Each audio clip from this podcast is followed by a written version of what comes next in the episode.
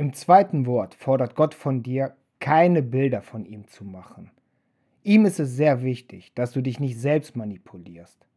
Deshalb sagt er dir, du sollst dir kein Bildnis noch irgendein Gleichnis machen. 2. Mose 20,4. Mose übermittelt uns den Wortlaut 40 Jahre später etwas anders. Dabei ist der geänderte Wortlaut keine inhaltliche Veränderung. Gott definiert es für uns sogar, wovon wir uns kein Bildnis machen sollen. Wir sollen uns nicht ein Bild machen, was oben im Himmel ist, auch nicht was unten auf Erden ist und auch nicht dazu, was im Wasser unter der Erde ist. So eine präzise Aufforderung kommt nicht von ungefähr. Wenn wir uns Bilder machen, wie es leider zum Beispiel gängig beim Thema Hölle ist, dann blockieren wir uns selbst. Wenn wir uns solche Vorstellungen machen, sind wir nicht mehr offen, um die Lehre zu verstehen. Diese Gebot dient lediglich dazu, dass wir uns unvoreingenommen die Lehren annehmen können. Bildnisse und Gleichnisse, also unsere Vorstellungen, können uns gewaltige Ängste bereiten. Die Konsequenzen von Angst haben wir alle ganz frisch erlebt. Ausgrenzung aus der Gemeinde, Handlungen, die wir eigentlich nicht wollen, gewaltige Einschränkungen in unserem Alltag. Der nächste Teil des zweiten Gebots ermahnt uns noch einmal.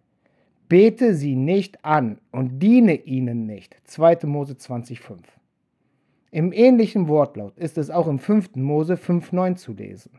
Heute würden wir anstelle von anbeten das Wort verehren oder wichtiger erachten verwenden. Die Bedeutung von Anbetung liegt nicht nur darin, eine Bezeichnung ständig zu wiederholen.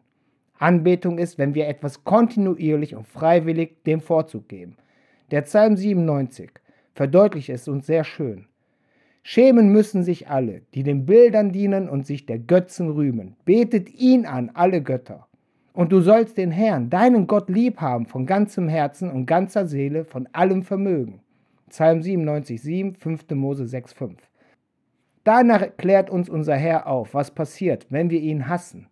Beim Hass geht es nicht um Zweifel oder mal mit Gott hadern. Es geht um die bewusste und gezielte Abkehr von Gott. Die Folgen von diesem Hass ist die Heimsuchung der Ungerechtigkeiten bis zur vierten, folgenden Generation. Dabei geht es nicht um eine Bestrafung der Enkelkinder für das, was die Großeltern getan haben. Dies lässt der Kontext gar nicht zu. Wie wir gesehen haben, geht es in diesem Gebot ausschließlich um unsere innere Einstellung. Es ist auch keine Bestrafung gemeint, wenn von Heimsuchen die Rede ist. Es zeigt uns nur, dass unsere Einstellung zu den nächsten Generationen weitergegeben wird. Wenn wir uns also bewusst gegen Gott entscheiden, dann leben wir es unseren Kindern vor. Diese Erziehung hat mindestens Konsequenzen bis zu unseren Urenkelkindern. Dass es nicht um die Bestrafung der Kinder für die Taten ihrer Eltern geht, sagt uns der Herr selbst, unter anderem in Hesekiel. Der Sohn soll nicht tragen die miese Tat des Vaters, und der Vater soll nicht tragen die miese Tat des Sohnes. Hesekiel 18,20. Dieselbe Aussage finden wir auch schon im 5. Mose 24,16. Und im 4. Mose 26,11 lesen wir, dass die Kinder Koras nicht starben, obwohl Kora und seine Rotte sich eben bewusst gegen Gott entschieden hatten.